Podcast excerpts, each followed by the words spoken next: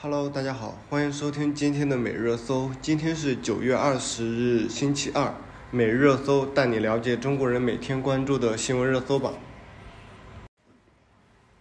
首先，今天我们着重来关注一下目前中国疫情之下贵州隔离大巴的惨烈车祸，并且在当下关于核酸盛世和清零的国策，点燃公众的怒火。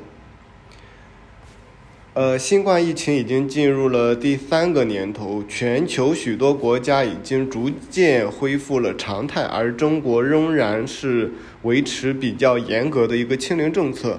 自九月以来，以核酸盛世为标语的峰会，加上动态清零将成为基本国策的网络传闻，也点燃了公众怒火。关于这两个核酸盛世，呃，还有动态清零成为国策这两个新闻，我们后面也着重会说一下。而今，而首先的话，我们先关注一下中国贵州的一辆载有隔离人员的客车发生侧翻，导致二十七人遇难，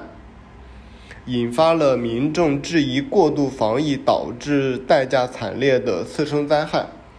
呃，上周日，也就是九月十八日的凌晨二时四十分左右，呃，麻烦注意一下这个时间点是凌晨的二时四十分。呃，贵州黔南州发生了一起客车侧翻事故，随后媒体与官方证实了该车辆为贵阳市涉疫人员隔离转运的车辆，运送涉疫人员去约数百公里外的隔离地点。呃，相关的呃管理呃局的人士以及相关的官方也证实了事故车辆所乘的人员为贵阳至黎波的疫情转运人员，途经三都县。而根据贵州发布的消息是，九月十八日全省当日呃确诊的病例是两例，无症状的感染者是三十五例。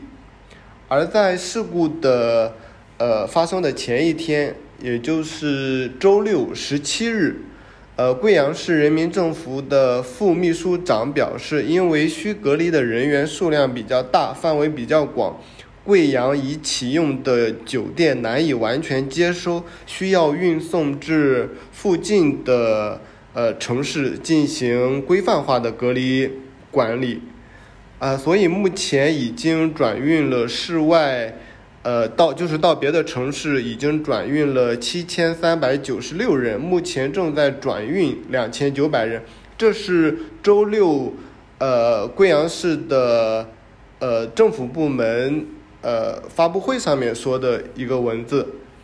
呃，然后关于呃我们刚才提到的事故发生的。时间是在凌晨二时四十分，因为呃呃开车的或者是坐过那个长途巴士的朋友都知道，呃长途客车是凌晨在二十到五十是停止运行的，或者是实行接驳运输的。这条新闻是关呃这条呃规范是在中国的道路旅客运输企业安全管理规范的第三十八条规定。长途客车的车辆凌晨二十至五十停止运行或实行接驳运输，单程运营的里程在一百公里以内的客车车辆才不受此限制。而地图显示，贵州此次车辆，呃，运转的目的地距离贵阳约二百五十公里，所以它已经超过了这个规定。呃，限制的一百公里以内的可以去通行的这样的一条规定，所以整个事件呃串下来的话，尽管贵阳市的副市长周日晚在新闻发布会上面进行了道歉，但依然难以止住民众的怒火和批评。呃，该事件也整个在互联网上了引发了爆炸式的抨击。网网民质疑的是，为什么在疫情不严重的情况下，仍然要运转这么多的人？为什么要在深夜去进行运转，并且在凌晨，呃，呃，长途规范要求二十到五十，呃停止运营的时间里还进行了这种转运的操作，是否涉及了违法？呃，很多网友的话也呃设身处地，然后与呃也与伤者去进行了一个共情。很多网友呃认为，第一个是当下的整个的这种隔离政策还是挺普遍的，所以很多网友共情到评论说：“你凭什么会认为自己不会出现在那一辆凌晨的大巴上面？”对此来表示。呃，对这样子的一个过度防疫政策的一种呃抵触，这是关于这样子的一个呃贵州运转大巴的一个惨烈车祸的一个新闻。呃，下面关于整个的这一个呃当下的呃政策呃详情呃有两条新闻，一条是呃在上周。呃，网络上面热传了，说是，呃，呃，国家疾控疾控的副局长表示说，动态清零将作为一项基本国策长期坚持下去，呃，这样的一条新闻，呃，所以在网络上热议的是说，动态清零政策将成为中国的基本国策，这个其实是在自媒体上面去，呃，爆出来的，但是。呃，其实后面的话有相关的新闻媒体，呃，发现这个新闻发布会并不是国务院举办的，而是中国这十年系列主题新闻发布会上的一场，而且当天的主题是关于党的十八大以来卫生健康事业的发展成就，啊，而出席这一场的发布会的呃副局长回答的两个问题。呃，其中是关于呃嗯媒体的一个提问，而该局长回答的是说，根据文字实录或者是回看直播视频都可以确认，常继乐的副局长在回答中并没有表达过动态清零清零已经成为或者即将成为基本国策的一个说法，或者是一些引发歧义的措辞。尽管相关媒体已经发声辟谣了，呃，说这一个关于呃疾控的副局长把动态清零作为一项基本国策长期坚持下去的这条新闻说是呃假的，但是呃在经受了近三年的严格疫情管控的大陆地区，这样的新闻也立发呃立刻引发了民众的一个愤怒。因为很多人呃会认为的话说，虽然是呃媒嗯呃官方一直在辟谣，但是呃是否是真的是像已经是作为一个基本国策去呃执行下去的，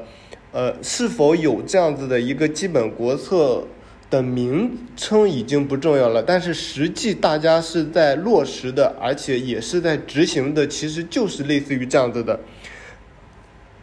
对于官方更应该反思的是，为什么大家对于这一个谣言会如此的恐慌，并且很坚信，并且也并没有觉得，呃，违背了这一条语，呃，这一条。呃，所谓的谣言语义上的一个问题，因为这是大大大家实实在在正在进行的一个事情，所以这也是呃这种官方没有明确说动态清零是国策，但是种种严格的这种疫情防控政策已经证明了它就是当下的一个呃嗯一个国策，或者是。呃，可以说是一个常规的一个操作了。呃，下面一条新闻是，嗯，关于近日网传的在杭州举办的二零二二核酸药物产业高峰论坛。该论坛的主题是“核酸盛世今宵会，共洽产业未来观”。许多网友认为，核酸检测第一个是扰民，另外是一个疫情当下。用“核酸盛世”这一个词非常的不妥。呃，还有网友去进行批论，说是呃呃，核酸作为一个产业，第一是它结合到了当下，呃，一个呃，对于呃大家的一个产生了很多的不方便。另外一个说的话，如果核酸作为一个呃敛财的手段去作为一个纯商业东的东西，呃，所以主题用核酸盛世这一个就是很呃很不好。关于这一个新闻的话，呃，像北京市的呃市委宣传部举办的《新京报》这样的一个官媒也发文批评，说是该词是低级红跟高级黑的一个伎俩。呃，公众想迎来的盛世其实是疫情结束，大家的生活可以恢复到正常，不用每天，呃。或者是隔个两三天就要去进行这种核酸检测，这种，呃，受疫情不断的被隔离、被管控的这样的一种生活状态。大家其实所现在设想的盛世，就是普普通通的回归一切生活如常这样子的。但是药企用这种核酸盛世的高调说法，嗯，就感觉是触碰了，呃，各种已经。呃，受到了核酸，呃，以及受到了疫情管控的人的内心的那一条弦，所以大家的反抗的声音也会很大。呃，所以在外界的一片质疑声中，该论坛组委会已经于上周六宣布取消了该活动。下面一条新闻是关于南京女大学生案二审宣判维持原判，男友仍获死刑。二零二二年的九月二十日，也就是今天，云南省的高级人民法院二审公开宣判上诉人洪某、张某、曹某的故意杀人案，呃，裁定驳回上诉，维持原判。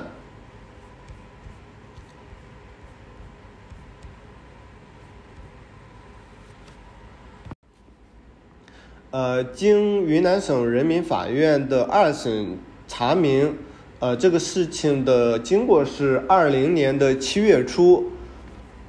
呃，施害人也就是洪某，也就是被害女生的男朋友，因与其女友李某月，也就是被害人，呃，在恋爱过程当中发生矛盾，便邀请了上诉人张晨光、曹泽清帮忙杀害李某月，并制定作案计划。洪某事先设计诱骗李某月购买了七月九日的机票，从江苏省南京市前往云南省的景洪市，并提供资金和部分的作案工具，带领张某、曹某多次演练杀人方法，并交代作案细节和定时汇报等要求，指使张某、曹某从南京乘机抵达，呃，云南。呃，到商定的作案地点是勐海县的普洱茶公园，购买了铁锹，预先挖好了土坑。当日的二十一时左右，李某月被诱骗到了作案地点，曹某、张某将李某月杀害并掩埋。呃，这个事情，整个的事情是在呃。二二年的七月七日，西双版纳傣族自治州的中级人民法院作出了一审的判决，对被告人，呃洪某以故意杀人罪判处死刑，剥夺政治权利终身。呃，并对呃被告人张某、曹某分别以故意杀人罪判处死刑缓期，呃两年执行，剥夺政治权利终身。呃。对一审的判决，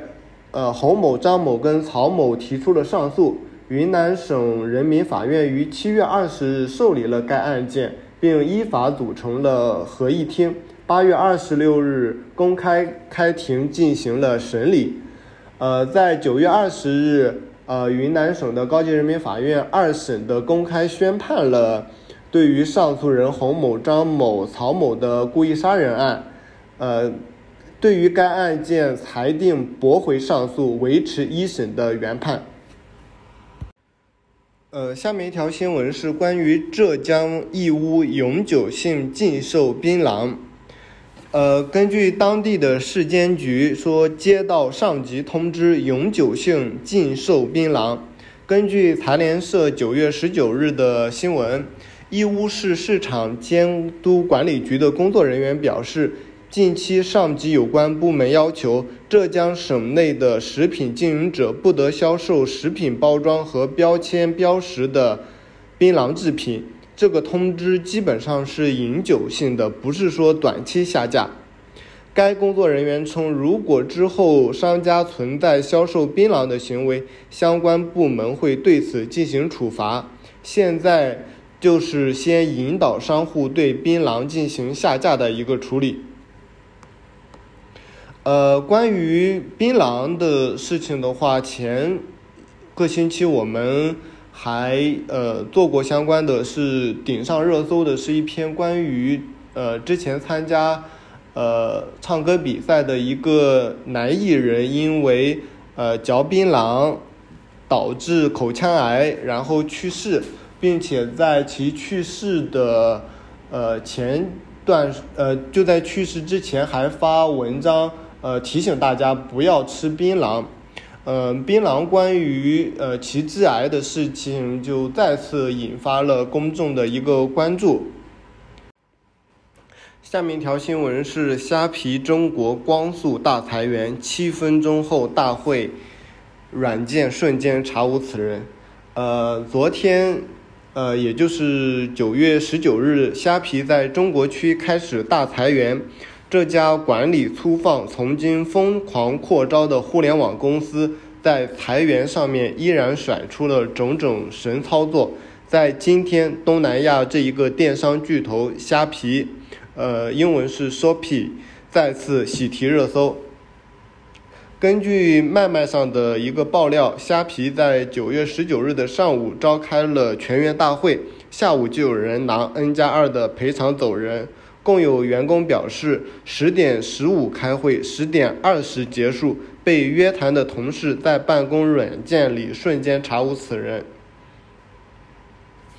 呃，这段时间，呃，虾皮也是，呃，一直以，呃，从今年，呃，四月份以来，也一直。呃，有传闻说中国区呃会有这种经营的困难，也有一些人在卖卖上面呃传虾皮可能在今年会实行大裁员，但是没想到今天直接是拿到的是全员裁员的这样的一条消息。呃，关于虾皮上热搜的话，我们在上个月其实也有关注到，呃，是一个呃是一位上海。嗯，上交的一个校友在接到虾皮呃虾皮的一个 offer 之后，携家带口的飞到了新加坡，结果刚下了飞机就发现自己原地失业。呃，当时该员工呃到了新加坡之后，然后被离职之后，呃发表 po 文，po 文之后也引发了一个网友的一个关注。当时的话。呃，一个解决方案好像是虾皮公司给了该员工呃一个月的工资的一个补偿，类似于这样的一个新闻。这个事件慢慢也就呃隐退下去了。结果一直到了呃呃今天，关于虾皮呃全员离职的这样的一个新闻再次抛到了呃公众的面前。呃，关于这一家新闻的话，大家也呃。引起了广泛的一个关注。呃，虾皮的公司是它的一个母公司是 C，就是 S E A。呃，根据研究公司 Cesar Tower 的一个数据，呃，生存射击类的游戏 Free Fire 长期以来一直是 C 公司最赚钱的游戏。二零一七年到二一年的收入。嗯，超过了四十亿的美元，这些利润巨大的游戏一直以来，呃，是支持着呃虾皮的业务，呃，而该呃游戏业务也因为呃像 Fire 呃 Free Fire 在印度被禁，其游戏收入也呃呃产生了一个大幅的一个下降。呃，今年，呃，二第二季度的时候，其实国内的很多互联网公司也都在裁员。当时，呃，我们也呃提过一个新闻，关于呃第一个是呃有员工用去年的简历跟今年的呃简历去进行呃一个互联网行业的一个呃面试，结果发现今年的。呃，其所拿到的 offer 大幅降低，这样子的一个新闻，呃，来侧面的表示出了呃互联网行业行业的一个比较困难的一个时候，呃，所以二季度很多的一个互联网公司也都在裁员，但是当时，呃，虾皮在别人都在裁员的时候，进行了一个疯狂的一个扩招。呃，在业务还呃发展趋势还不错的时候，虾皮呃一开始是想着一个多元化的发展，像电商、支付、游戏、物流，呃，当时是想，呃，其打着那个旗号是想成为东南亚的阿里加腾讯这样子的一个公司，甚至虾皮还一度被称为是可以躺平的码农养老的公司，互联网人的梦中情思。呃，据说虾皮是一年一天只需要干几个小时，其余的时间都可以一个摸鱼。但是，呃，反观到现在虾皮的这样子的一个大裁员，呃，让人能够感觉到互联网或者是经济的寒冬，呃，在到来。呃，除了呃这一家 base 在新加坡的一个公司。呃，因呃，他遭这种裁员的不只是中国的部门，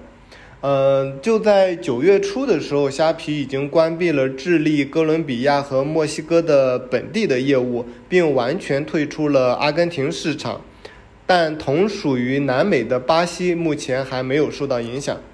而随着裁员大会的召开，印度尼西亚也有百分之三的员工，呃，被裁。呃，根据二零二一年的年度报告，东南亚的收入占了该公司二一年总收入的百分之六十三点五，而拉丁美洲对于年收入的贡献从一九年的百分之十三到了增长到了二一年的百分之十八点六。呃，此外，我们还可以关注的一点呢，就是。呃，虾皮是一家海外的公司，但是它也是我们呃呃国内的很多互联网人呃很关注的一家公司。呃，首先的话，呃，虾皮背后的母公司 C，而 C 公司的主要投资者是腾讯。呃，二零年的数据显示，腾讯的持股占了百分之三十九点七，是 C 当时最大的一个股东。不过，在全球疫情呃的的影响之下，呃，加上消费降级的一个背景之下，呃，再加上国内对于大型科技企业的海海外投资的监管一直在缩减，呃，像腾讯的话也。在今年一月份宣布减持了一千四百五十万股的呃 C 公司的股票，持股下降到了百分之十八点七。呃，整个包括大股东的减持、业绩下降，呃，导致股价进行了一个暴跌。而过去一年，虾皮母公司 C 的股价，呃，跌幅超过了百分之八十。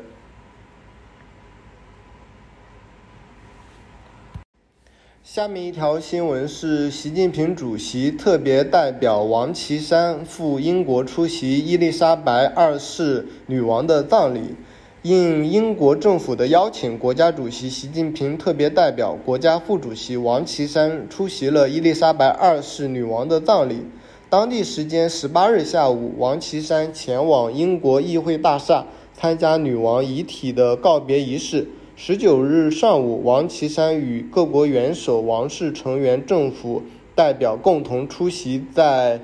威斯敏斯特大教堂举行的女王国葬的仪式上。